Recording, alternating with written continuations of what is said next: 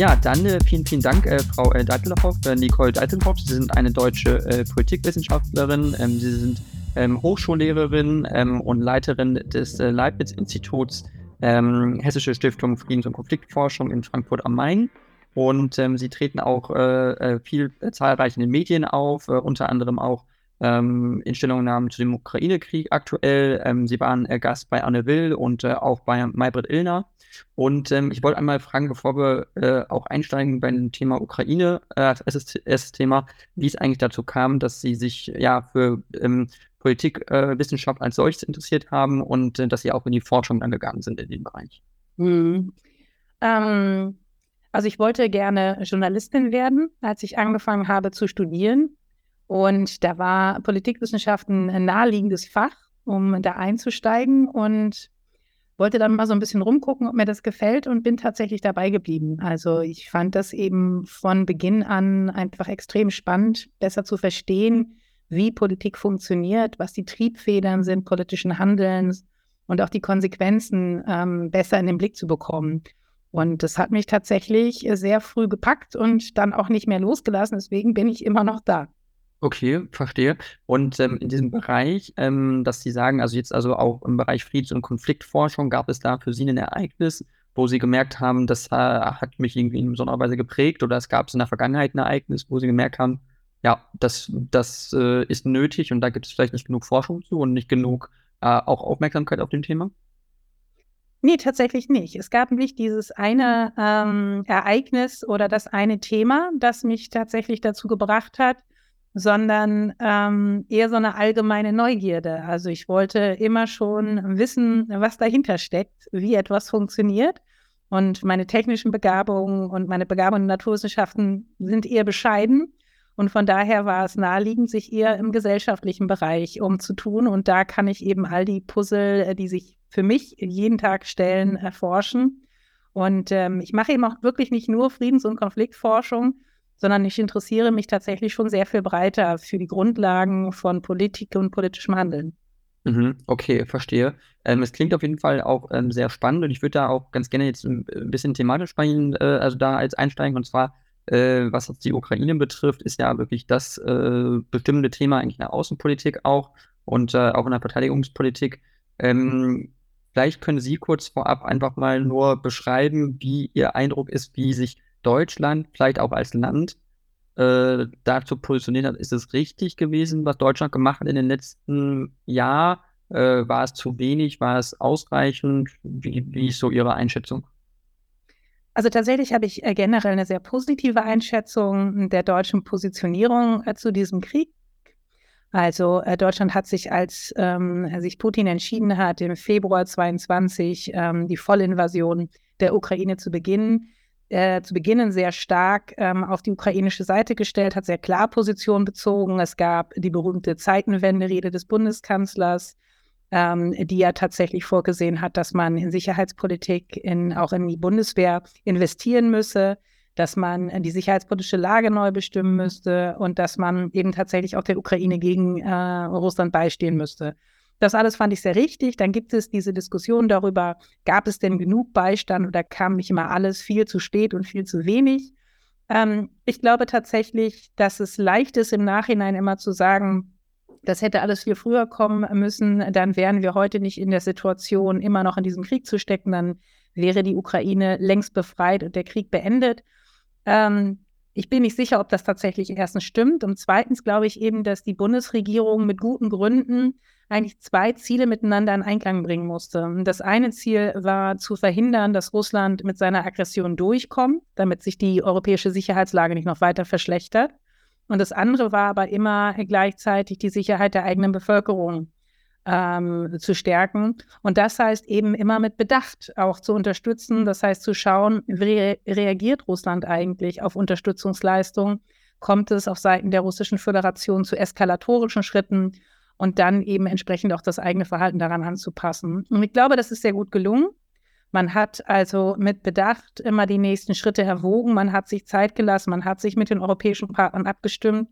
Natürlich würde auch ich mir wünschen, dass manches schneller gegangen äh, wäre, aber ich glaube eben, dass es letzten Endes, wenn man diese beiden Ziele hat, die eigene Bevölkerung zu schützen, das heißt ein Ausgreifen des Krieges über die Ukraine hinaus zu verhindern und andererseits zu verhindern, dass Russland mit seiner Aggression durchkommt, dann hat man schon da eine sehr ähm, kluge Strategie gewählt. Mhm, okay, verstehe. Ähm, und zwar war ja auch äh, eine große, eine große Sorge irgendwo da, dass Russland wirklich auch ähm, natürlich eskalieren könnte, sobald ähm, mehr Panzer zum Beispiel geliefert werden. Das war ja viel auch Debatte, liefert Deutschland jetzt äh, mehr Kampfpanzer, ja oder nein? Ähm, man hatte dann aber auch gesehen, dass es keine nennenswerten äh, Eskalationen Russlands gab, wenn man das so sagen will. Es gab ja, ist ja eine extrem intensive Auseinandersetzung. So das ganze Land, die ganze Ukraine wird ja bombardiert, äh, die Städte werden mit Raketen beschossen. Ähm, das ist ja eigentlich eine ständige Konstante eigentlich der Eskalation, wenn man so will. Also ähm, ist Russland überhaupt in der Lage, noch mehr dann zu, zu tun? Also ist es nicht schon fast am Limit, könnte man fast sagen.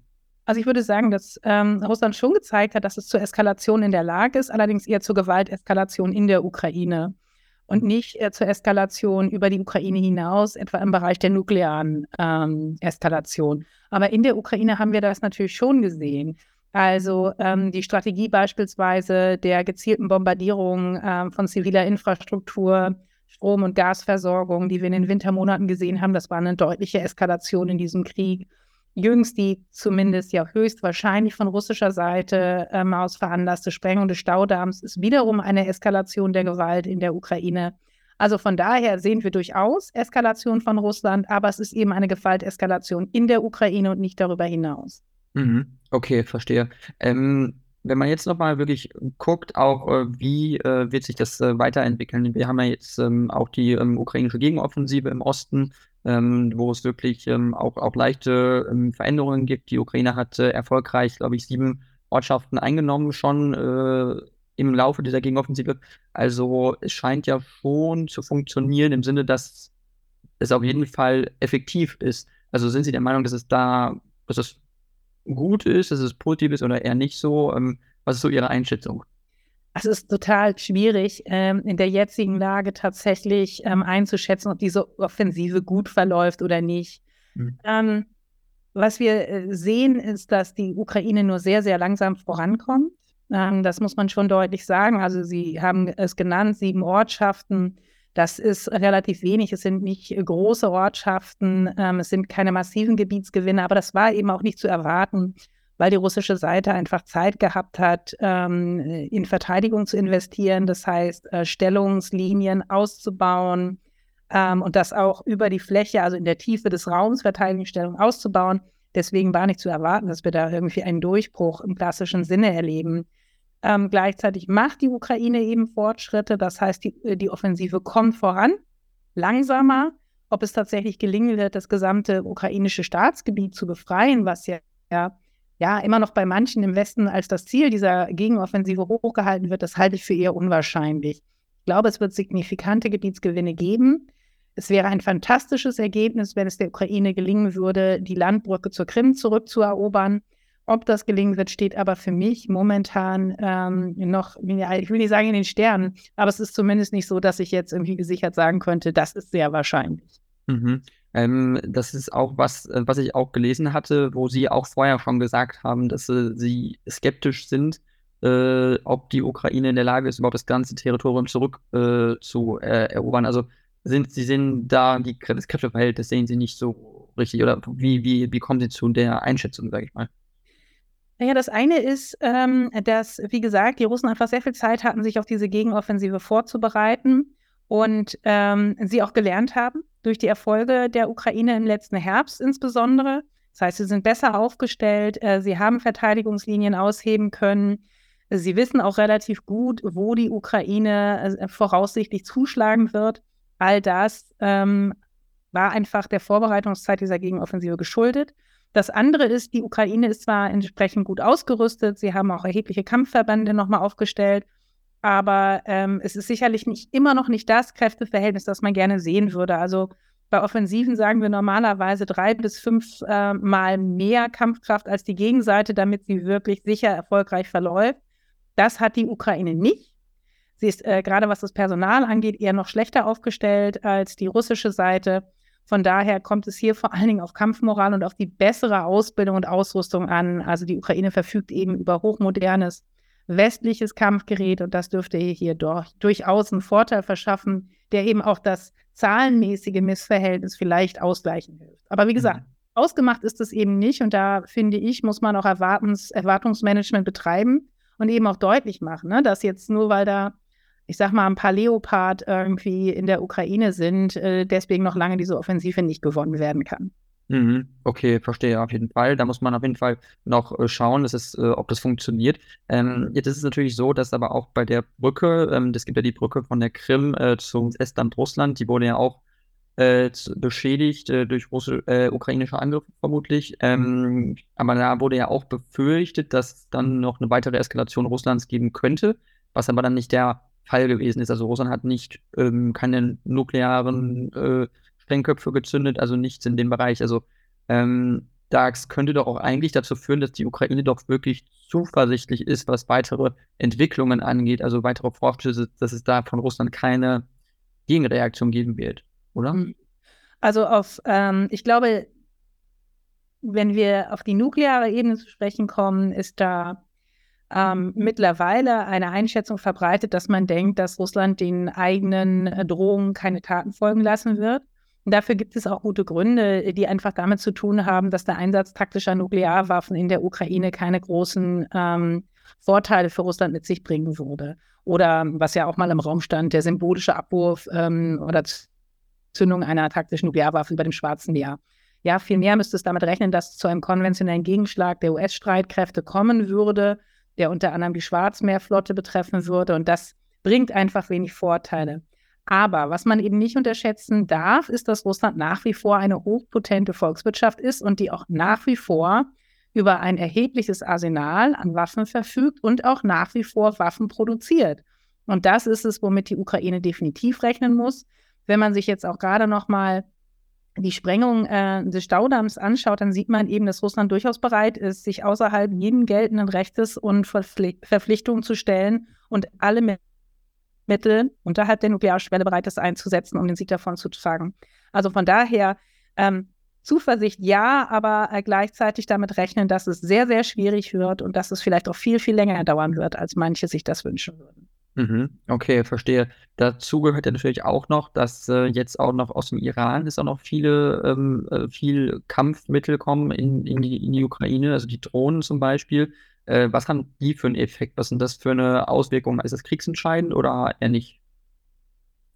Also die Drohnen sind sicherlich nicht kriegsentscheidend, aber ähm, sie binden eben auf ukrainischer Seite ähm, Flugabwehrsysteme, ähm, ähm die man gerne äh, anderweitig nutzen würde und ähm, erlauben es gleichzeitig eben Russland sozusagen ähm, mit diesen Drohnen die Ukraine immer wieder anzugreifen, alle großen und kleineren Städte anzugreifen, ohne selbst vor Ort sein zu müssen. Ne? Also das ist ähm, einfach ähm, strategisch gesehen ein, ein gutes Mittel, um beim Feind Kräfte zu binden. Die Ukraine würde ihre Luftabwehrsysteme sicherlich viel lieber in Frontnähe haben, um die eigene Offensive stärker unterstützen zu können. Das kann sie aber nicht, weil sie eben auch dafür sorgen muss, dass ihre größeren Städte geschützt sind. Mhm. Okay, und die Luftabwehr ist auf jeden Fall ganz, ganz kritischer Punkt. Man hat ja, ja auch gesehen, Kiew ist ja nach wie vor äh, unter ähm, Beschuss. Ähm, ich glaube, ich, ich, weiß nicht, ob es gestern oder vorgestern war, gab es auch wieder Angriffe. Also das gesamte Territorium der Ukraine ist ja nach wie vor gefährdet durch russische Luftangriffe. Ähm, was kann man machen, um das, äh, diese, diesen Terror auf die Zivilbevölkerung, der ja imminent ist, eigentlich jeden Tag, den, dass der aufhört, dass das ist, da gibt es eine Möglichkeit, dass man da helfen kann? Ja, also ich würde sagen, zwei Strategien. Das eine ist, ähm, alles äh, daran zu setzen, um ähm, zu unterbinden, dass weiterhin Rüstungsgüter nach Russland gelangen können. Da ist insbesondere natürlich ähm, Iran ein Problem, da ist auch Nordkorea ein Problem.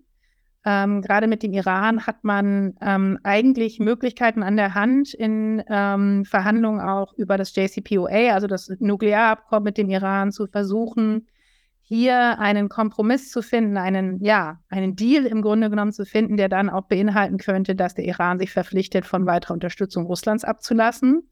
Das ist das eine. Und das andere ist natürlich, dass ähm, äh, die Ukraine weiterhin mehr Flugabwehrsysteme braucht. Das heißt, hier nochmal alle Anstrengungen zu unternehmen, um mehr in die Ukraine liefern zu können, damit eben sowohl für den Schutz der Städte äh, mehr getan werden kann, als auch für die Unterstützung der Offensive. Mhm. Okay, und das äh, würde auf jeden Fall was bringen. Ähm, aber was zum Beispiel den NATO-Beitritt anging, war ja auch noch so ein Thema, äh, wo man auch gesagt hatte, die, die Ukraine könnte da ähm, eintreten. Äh, da gibt es ja jetzt Vorschüsse von Frankreich und Polen, soweit ich weiß, ähm, dass die Ukraine doch in die NATO aufgenommen werden soll.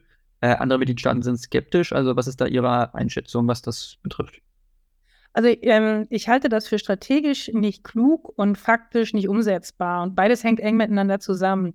Also wenn man sich anschaut, dass momentan zwei Mitgliedstaaten der NATO den Beitritt Schwedens äh, zur NATO verhindern, dann kann man sich vielleicht vorstellen, was passieren würde, wenn die Ukraine aufgenommen werden soll. Ich glaube, dann wären es nicht nur zwei Staaten, sondern dann würden wir mehr Staaten erleben, äh, die sich dagegen positionieren würden. Eine Hängepartie, also mit Blick auf einen Beitritt zur NATO. Und das wiederum könnte zur Folge haben, dass in den Konflikten, die dabei zwischen NATO-Mitgliedstaaten aufbrechen würden, auch die zukünftige Unterstützung der Ukraine leiden würde. Also, dass sich an dem Konflikt über den NATO-Beitritt dann eben weitere Konflikte um die Unterstützung der Ukraine abzeichnen würden. Und deswegen halte ich das für keine gute Strategie. Stattdessen sollte man, und wir sind ja längst dabei faktisch, die NATO weiter an, äh, Entschuldigung, die Ukraine weiter an die NATO heranführen. Das heißt, Ausbildung und Ausrüstung auf NATO-Standards, Interoperabilität erhöhen und ähm, auch bilaterale Abkommen ähm, mit potenten Staaten hinzuholen, die einfach sicherstellen, dass die Ukraine sich auch in Zukunft weiter verteidigen kann. Und wenn dann mal irgendwann dieser Konflikt vorbei ist, irgendwann wird er vorbei sein auf die eine oder andere Weise, dann kann man über einen NATO-Beitritt sprechen. Okay, und das wäre auch eine realistische Option Ihrer Meinung nach. Also wenn der Krieg vorbei ist, dass dann die Ukraine einem beitreten kann mit Billigung Russlands zum Beispiel. Ob das mit Billigung Russlands passiert, da würde ich sagen, das steht ähm, auch absolut in den Sternen, aber zumindest ist dann der Weg frei ähm, und es gibt weniger Konfliktpotenzial über einen Beitritt der Ukraine zur NATO. Mhm. Okay, weil ich glaube, weil ich könnte mir auch vorstellen, äh, das wäre nur meine Einschätzung, was jetzt äh, die aktuelle russische Führung angeht, dass die das ja mit einem Grund ist, warum quasi äh, dieser Krieg überhaupt begonnen worden ist, ist, um das zu verhindern, sozusagen. Das heißt, mit dieser Führung kann man ja nicht über diesen NATO-Beitritt wirklich verhandeln, weil die wäre ja vollkommen dagegen. Also es müsste ja einen Führungswechsel in Russland geben und der ist ja nicht in Aussicht oder sehen die das anders? Nein, der ist ganz sicherlich nicht in Sicht, aber ähm, Russland hat natürlich überhaupt kein Mitspracherecht, wenn es um einen Beitritt der Ukraine zur NATO geht. Ich glaube, das wäre hier das Entscheidendere. Also äh, es ist bestenfalls Goodwill, wenn die NATO sich entscheiden würde, mit Russland über einen äh, NATO-Beitritt der Ukraine zu sprechen. Aber es ist keine Anforderung, sondern die Ukraine äh, genießt das freie ähm, ähm, Beitrittsrecht zu allen Organisationen.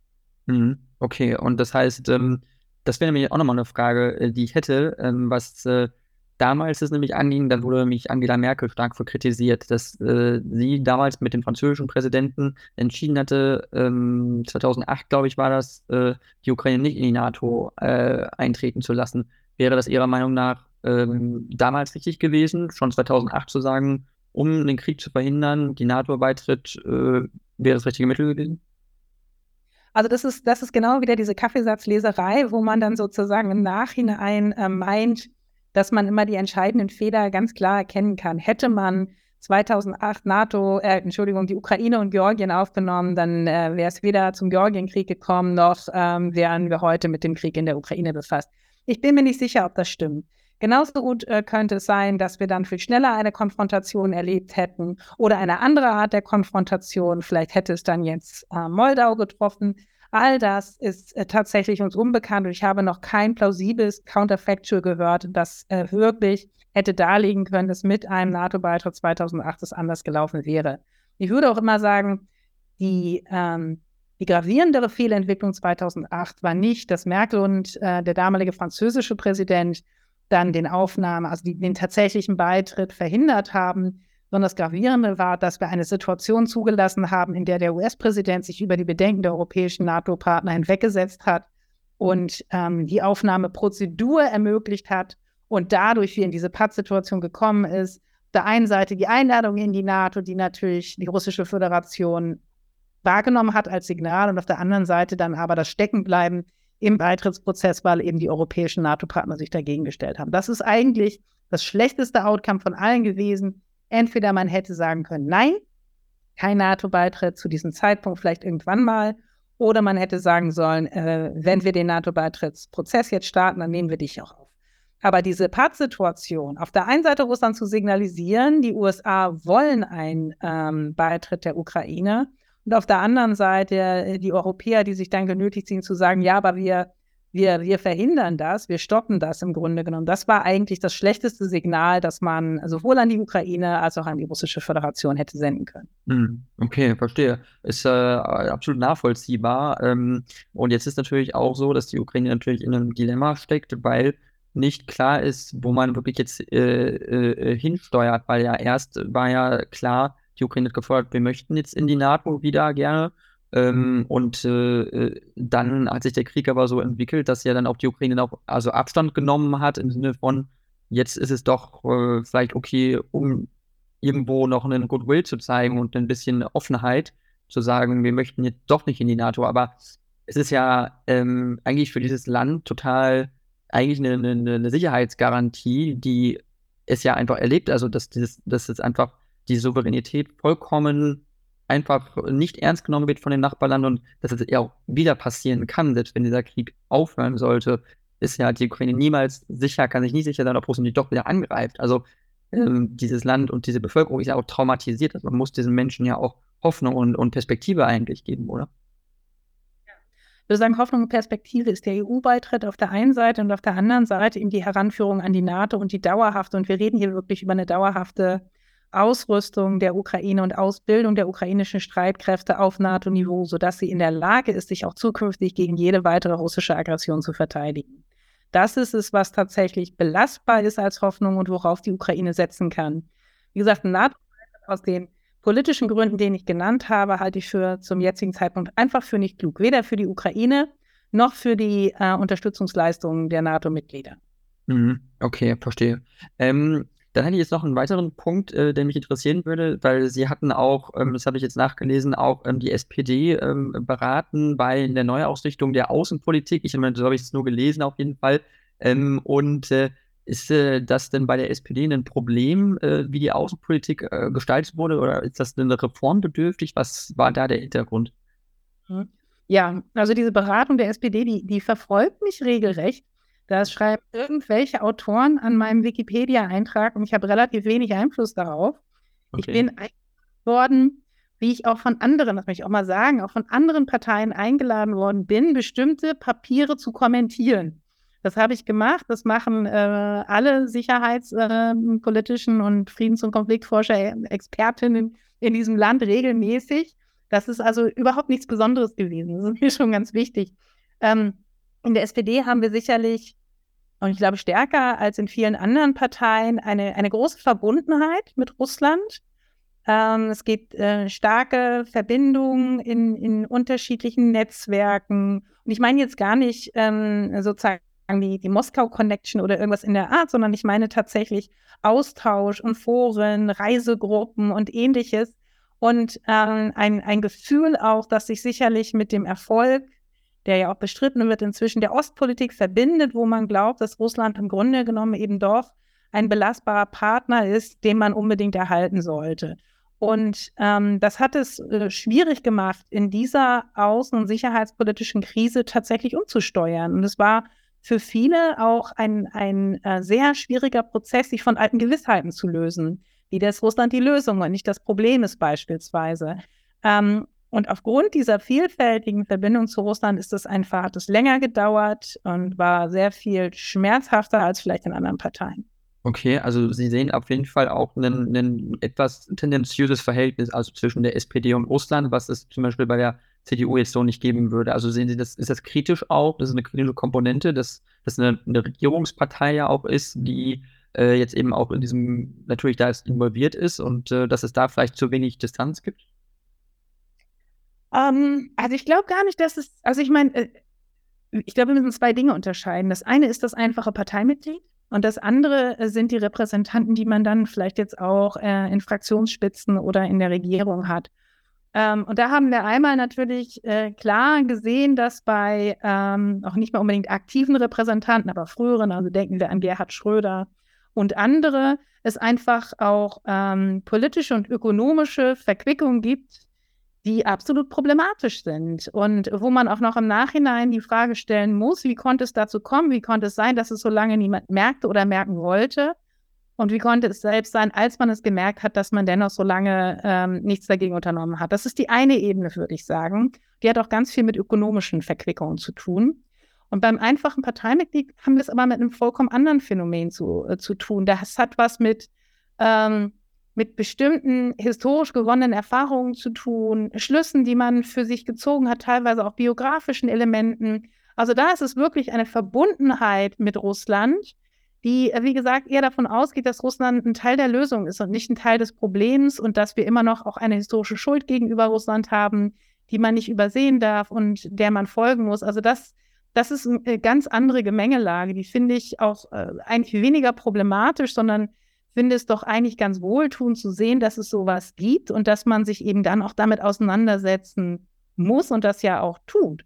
Also ähm, ja, da würde ich, da würde ich einen deutlichen Unterschied machen wollen. Mhm, okay, verstehe. Ähm, das ist auf jeden Fall ein ganz, ganz spannender Punkt. Ähm, dann nochmal zum Abschluss dazu, weil, weil Russland eben doch so ein dominierendes äh, Thema ist. Äh, es gibt ja auch äh, natürlich noch weitere Entwicklungen, ähm, jetzt auch ähm, äh, mit Hinblick auf ähm, natürlich also Waffenlieferungen, äh, wie intensiv äh, bleiben die, ist äh, der Westen auch in der Lage, dieses Maß an Waffen Waffenlieferungen aufrechtzuerhalten. Ähm, also, weil Sie, Sie hatten es auch angesprochen mit ähm, intensivem Training, dass es stark darauf ankommt, äh, wie gut die Ukraine trainiert sind.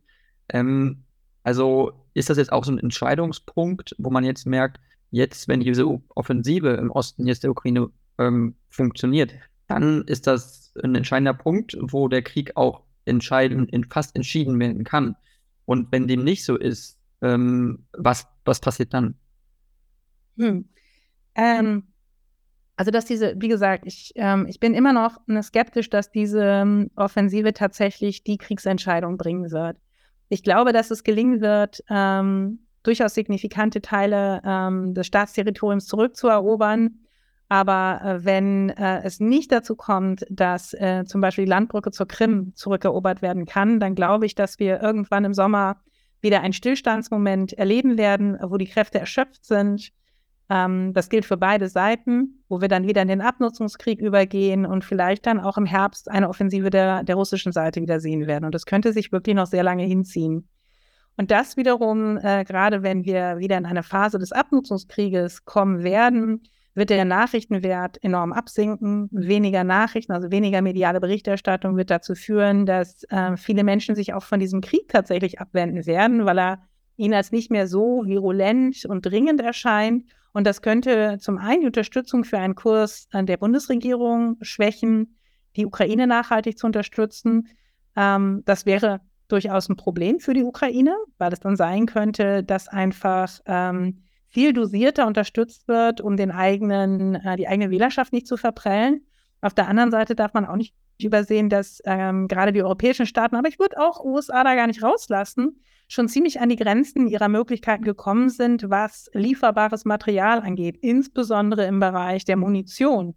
Da sind einfach die Lager sehr leergefegt. Es werden zwar die Produktionskapazitäten hochgefahren, aber es dauert. Es dauert, bis sozusagen eben auch wieder das Ergebnis da ist, also eben äh, Munition, äh, bestimmte Waffensysteme, Panzer und so weiter, bis die also ersetzt werden können. Und das ist natürlich auch ein Problem, dass man da damit rechnen muss, dass es dann längere Ausfälle gibt und ähm, weniger Möglichkeiten direkt nachzuliefern. Mhm. Okay, verstehe. Das ist äh, definitiv so und aber natürlich, weil äh, diese, diese Offensive ja so wichtig ist, auch jetzt.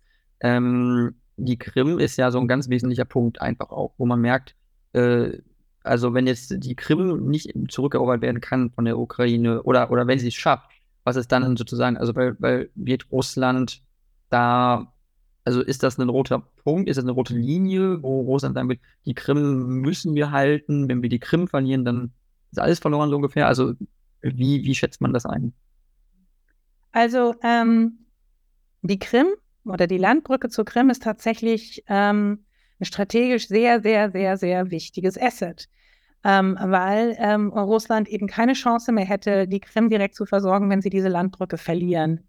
Und die Ukrainer könnten ihnen den Weg zur Krim abschneiden. Das, das hätte schon eklatante Folgen. Eine direkte Rückeroberung der Krim äh, durch die Ukraine Also ist das, ist das ideologisch oder vielleicht müssen wir gar nicht so stark werden, ist das symbolisch irgendwie die rote Linie?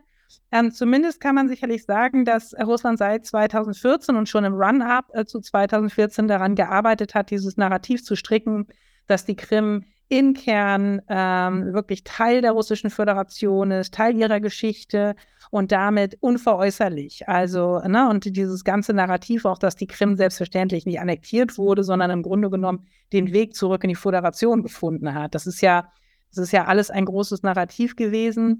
Und das deutet natürlich schon, schon darauf hin, dass das hier auch ein Punkt ist, wenn es tatsächlich in Frage steht, dass äh, Russland die Krim halten kann ob sie dann nochmal alles sozusagen reinwerfen, was sie haben. Also das, das könnte schon durchaus sein.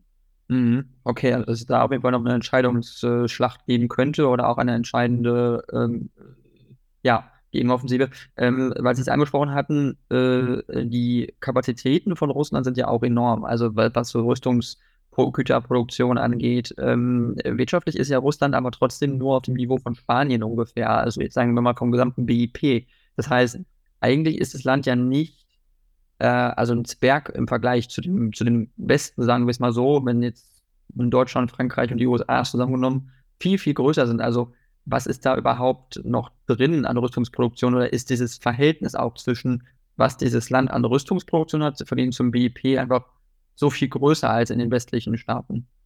Ja, also das ist definitiv der Fall. Russland hat auf eine Kriegswirtschaft umgestellt und ähm, kann diese Rüstungsproduktion noch einige Zeit aufrechterhalten. Ähm, es gibt, je länger die Sanktionen dauern, immer mehr ähm, Umgehungen der Sanktionen. Die werden immer raffinierter und das sehen wir auch, weil in bestimmten Bereichen die Produktion wieder hochgeht, wo wir eigentlich erwartet hätten, dass sie, dass sie niedrig bleiben müsste.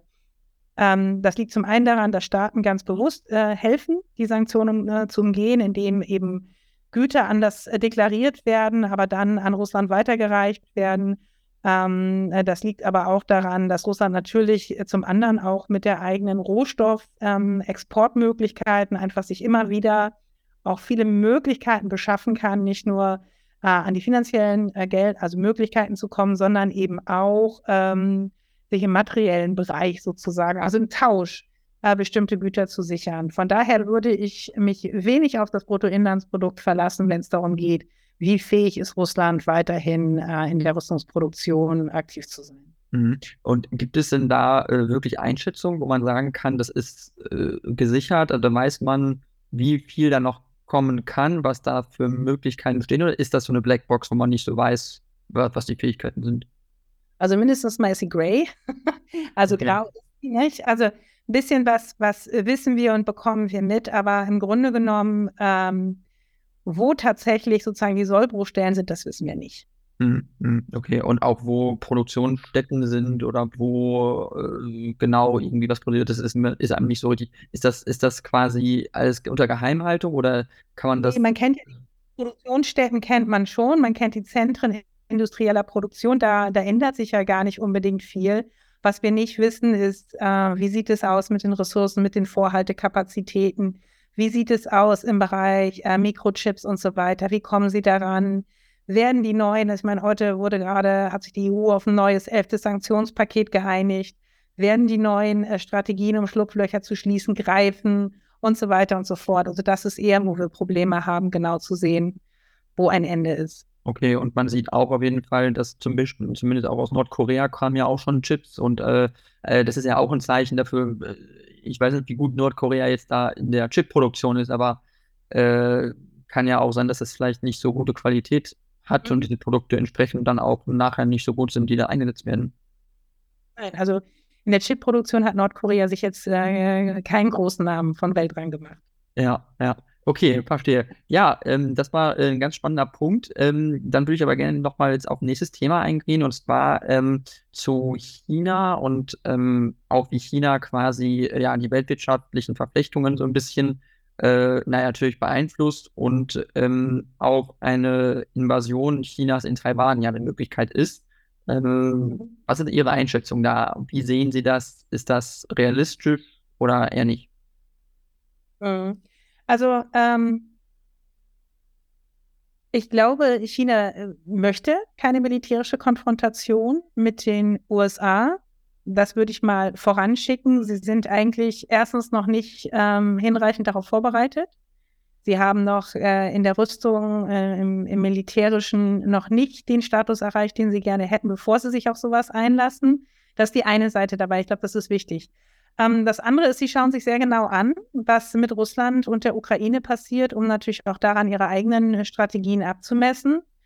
Ähm, und auch das dürfte sie momentan noch nicht ähm, geneigter machen, ähm, sich auf eine Konfrontation in und über Taiwan einzulassen.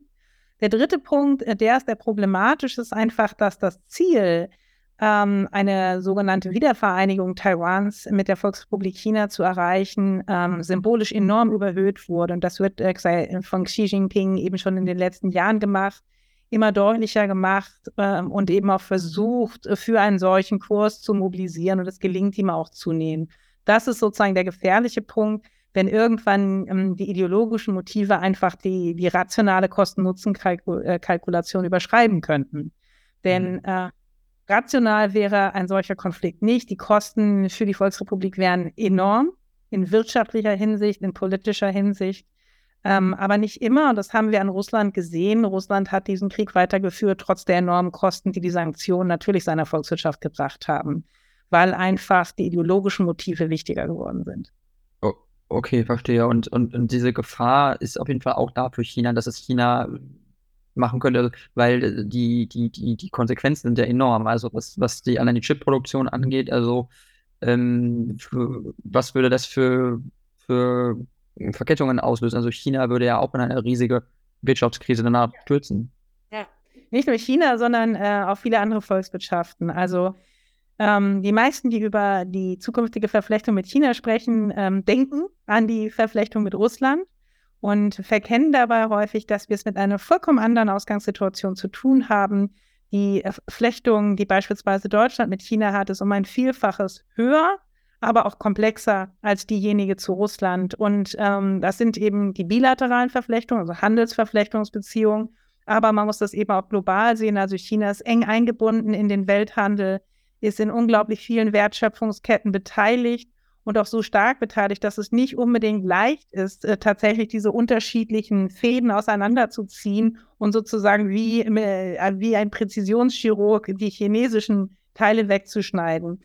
Das heißt, nicht nur für China, auch ähm, für die globale ähm, ähm, Weltwirtschaft wäre es verheerend, wenn mhm. wir ähm, eine solche militärische Konfrontation bekommen würden. Mhm. Und äh, jemand wie jetzt der chinesische Präsident, also Xi Jinping, ist das jemand, wo Sie sagen, der ist so irrational, der würde das riskieren oder ist das was, wo man weiß, dass der, der würde das nicht machen? Also ist, ist der so irrational am Ende wie Putin im Zweifel?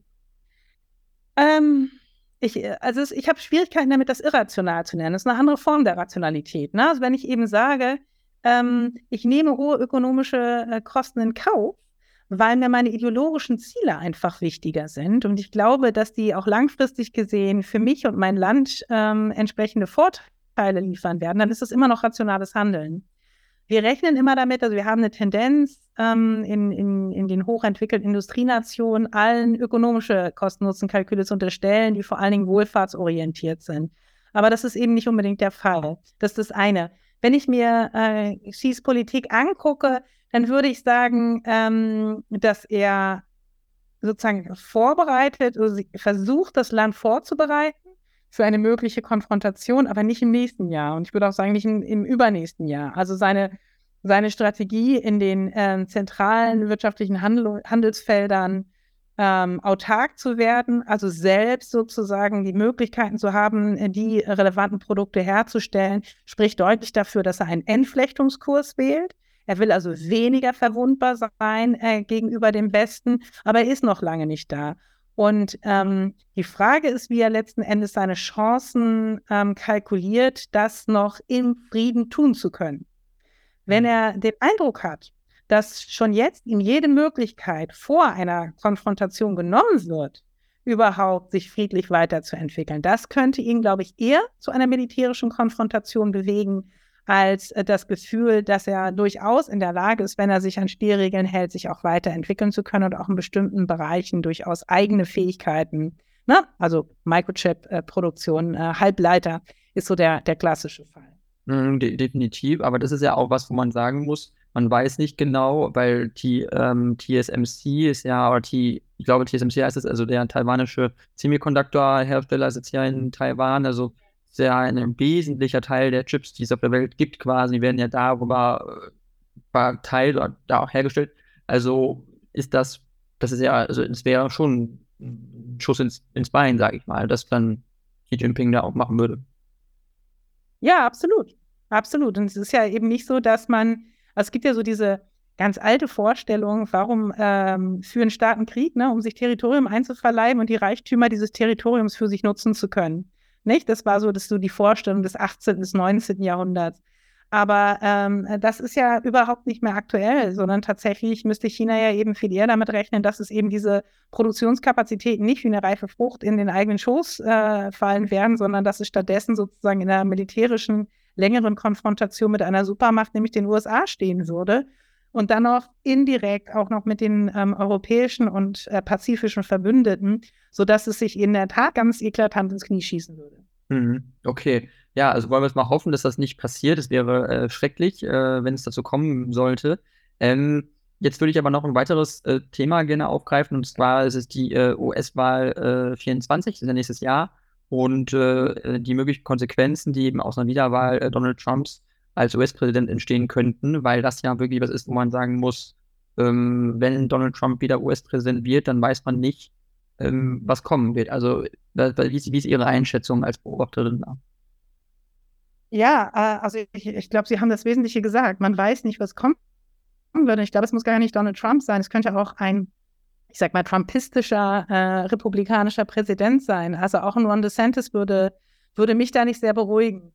Womit wir rechnen müssen, und das sehen wir auch angesichts der Mobilisierung innerhalb äh, der Republikanischen Partei, in den letzten Monaten ist einfach, dass es kein klares Commitment mehr zu einer ukrainischen Unterstützung in dem Maße geben wird, wie wir das jetzt mit der beiden Administration haben.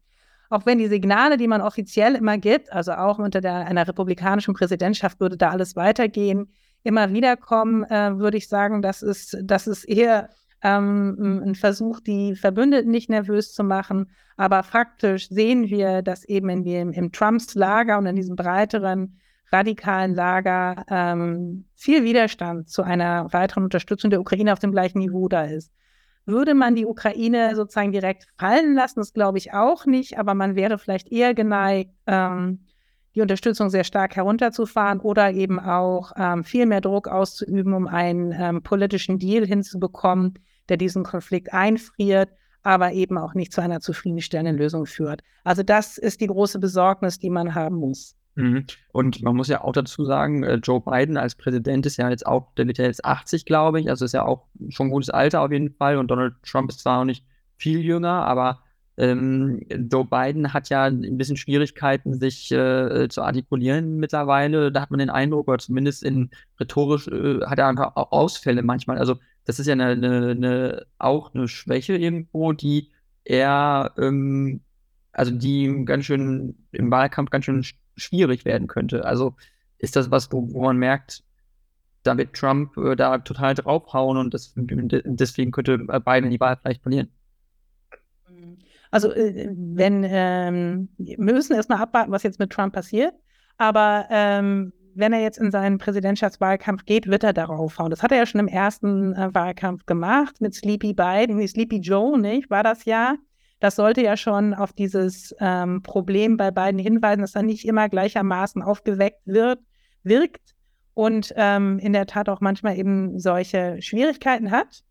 Ähm, die Frage ist letzten Endes, ob äh, sich die Mehrheit der US-Amerikaner, zumindest dann die, die Mehrheit, die für den Wahlausgang entscheidend sein wird, es muss ja nicht unbedingt eine numerische Mehrheit sein, ob die sich wirklich ähm, zu einem Trump oder einem Trumpisten wird hinziehen lassen oder ob man äh, eben auch dieses, dieses ähm, ja, ich weiß nicht, wie man es nennen soll, dieses Affentheater, das dort eben auch passiert, dann doch so abschreckend findet, dass man selbst einen Sleepy Joe eher wählen würde als Biden. Meine, was, was Biden noch als weitere Hypothek hat, ist halt äh, sein First Mate, also ähm, Kamala Harris, die es einfach überhaupt nicht geschafft hat, in dieser ersten Präsidentschaft Bidens irgendwie an Kontur und Format zu gewinnen, sondern nahezu unsichtbar und blass wirkte. Und ähm, es wäre schön, wenn es eine stärkere oder stärkeren First Mate geben würde, in dem eben Amerikaner dann auch eine zuverlässige, ja, wie soll ich sagen, ähm, ähm, ja, ähm, also wo man das Gefühl hätte, selbst wenn Biden nach zwei Jahren vielleicht aufgeben muss in seiner zweiten Präsidentschaft, dass jemand bereitstünde, dem man zutraut oder der man zutraut, die Geschicke dieses Landes zu führen. Ich glaube, das ist bei Kamala Harris nicht der Fall, aufgrund der ja, mangelnden Erfahrungen, die man ihr machen konnte in der ersten Präsidentschaft. Und das ist sicherlich auch eine Hypothek für die beiden Kampagnen. Mhm. Okay, verstehe. Also man muss da auf jeden Fall gucken, nicht, dass es äh, dann dazu führt, dass dann wirklich die äh, Wähler sagen, Biden ist nicht mehr fähig, äh, Harris ist nicht, äh, hat nicht genug Kontur, dann wählen wir Trump. Also äh, die, die ähm, auch die, also was die Leute gelernt haben, aber auch aus, aus Trumps, ähm, ich sag mal, aus Präsidentschaftserfahrungen äh, sind ja extrem. Das heißt, ähm, was kann, müssten nicht die Amerikaner eigentlich gelernt haben, auch aus dem, was dann passiert ist, dass man das eigentlich verhindern möchte, dass das nicht nochmal passiert. Hm. Ja, ist gar nicht so leicht, weil sich halt so wenig Amerikaner wirklich für Außenpolitik interessieren. Und ich glaube, ein paar, paar der größten Desaster waren eben in Trumps ähm, Außen- und Sicherheitspolitik tatsächlich auch zu sehen, wo er einfach ähm, ja, die transatlantische Allianz mehr oder weniger ähm, nicht zum Platzen, aber doch zum erheblichen Knirschen gebracht hat, Vertrauensverluste bei den europäischen Partnern äh, die NATO geschwächt hat über sein Zutun. Ähm, Im Bereich äh, Israel mit der nahezu Aufgabe der ähm, Zwei-Staaten-Politik ähm, für enorme Unruhe gesorgt hat. Also das äh, wissen aber viele Amerikaner nicht und ist auch nicht das, was für sie wahlentscheidend sein dürfte, sondern wahlentscheidend sind eben innenpolitische Themen.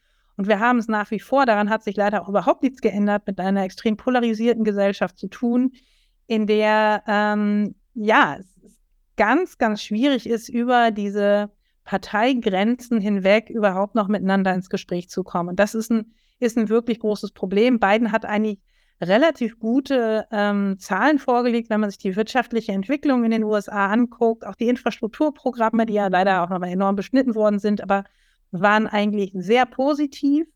Ähm, aber es ist unklar, ob er das umsetzen kann in Wählerstimmen. Also ich glaube mhm. tatsächlich am Ende, wenn man sich so ein bisschen anguckt, wie sich da die Lage entwickelt, sehen wir dass die, dass die echten ähm, Trump-Anhänger auch geradezu sektenartig an ihn dranbleiben, egal was er macht und egal wie viele Anklagen er bekommt und egal wie oft er sagt, dass er ungestraft äh, Frauen sonst wohin fassen darf oder mit ihnen Sex in Umkleidekabinen haben kann oder what have you. Ja, es ist einfach egal, weil er eher der Messias ist, aber nicht unbedingt ähm, ein, ein Politiker, mit dem man rechnet, sondern er ist der Messias und er wird äh, die USA ins Licht führen, einfach weil er er ist. Da kommt man nicht ran.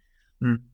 Das könnte aber auch einen positiven Effekt für die beiden Kampagne haben, weil diese Art der messianischen Verehrung, die wir in diesem ähm, engeren ja, Trump-Sumpf äh, beobachten, natürlich auch extrem abschreckend ist für, sage ich mal, den normalen Durchschnittsamerikaner, der damit eher weniger am Hut hat und sich eher sozusagen vor solcher messianischen Verehrung eigentlich so ein bisschen verwahrt. Also das könnte auch so einen gewissen abschreckenden Effekt nochmal haben, der dann vielleicht wieder bei beiden zugutekommt. Ne?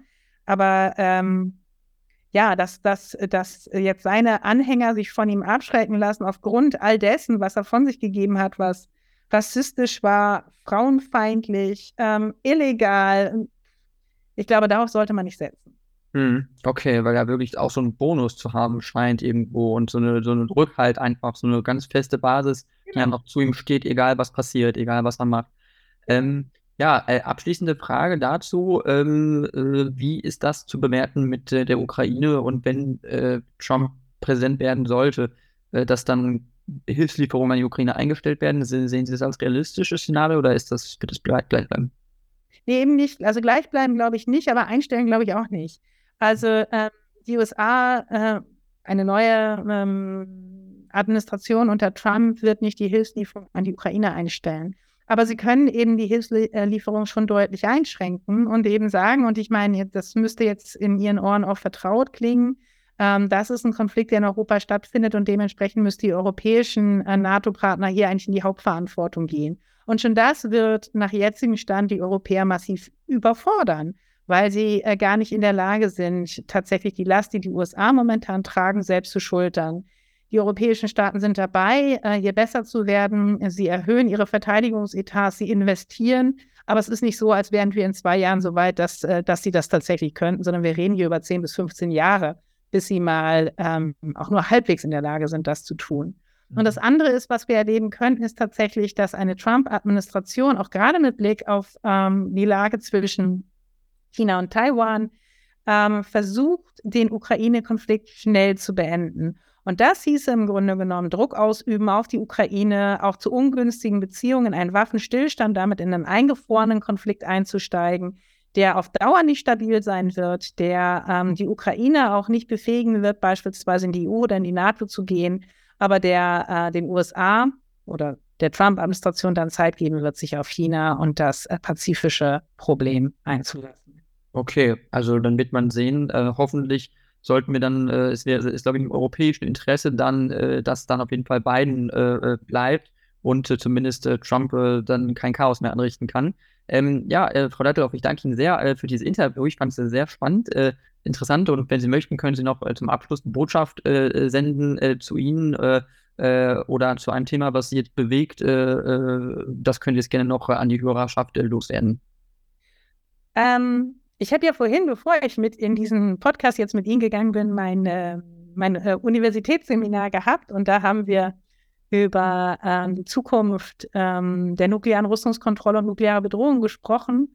Und da haben wir einen Konflikt angesprochen, über den wir beide jetzt gar nicht gesprochen haben. Und den würde ich vielleicht ganz zum Ende einmal aufrufen, äh, den doch im Blick zu behalten. Und das ist die Frage Iran und Israel. Momentan haben wir nach wie vor ein, ähm, ein nicht funktionales, äh, ruhendes Abkommen über die iranischen äh, Nuklearanreicherung, also die Urananreicherung. Die Urananreicherung hat mittlerweile ein Ausmaß im Iran erreicht, dass es kurz davor steht, tatsächlich nuklearwaffenfähiges Material zu erhalten. Und wir wissen eigentlich, dass Israel nicht bereit ist, das zu dulden und bereit sein dürfte, ähm, das auch militärisch für sich zu entscheiden. Und gleichzeitig, wegen der Ukraine, wegen China und Taiwan, sprechen wir eigentlich überhaupt nicht darüber. Aber es könnte einer der nächsten wirklich virulenten Konfliktherde sein und man sollte ihm mehr Aufmerksamkeit schenken. Okay, verstehe. Dann werden wir es auf jeden Fall tun und hoffen, dass äh, es da auf jeden Fall auch äh, weiter äh, friedliche Entwicklungen gibt. Ähm, vielen Dank nochmal fürs Interview und äh, vielleicht bis zum nächsten Mal.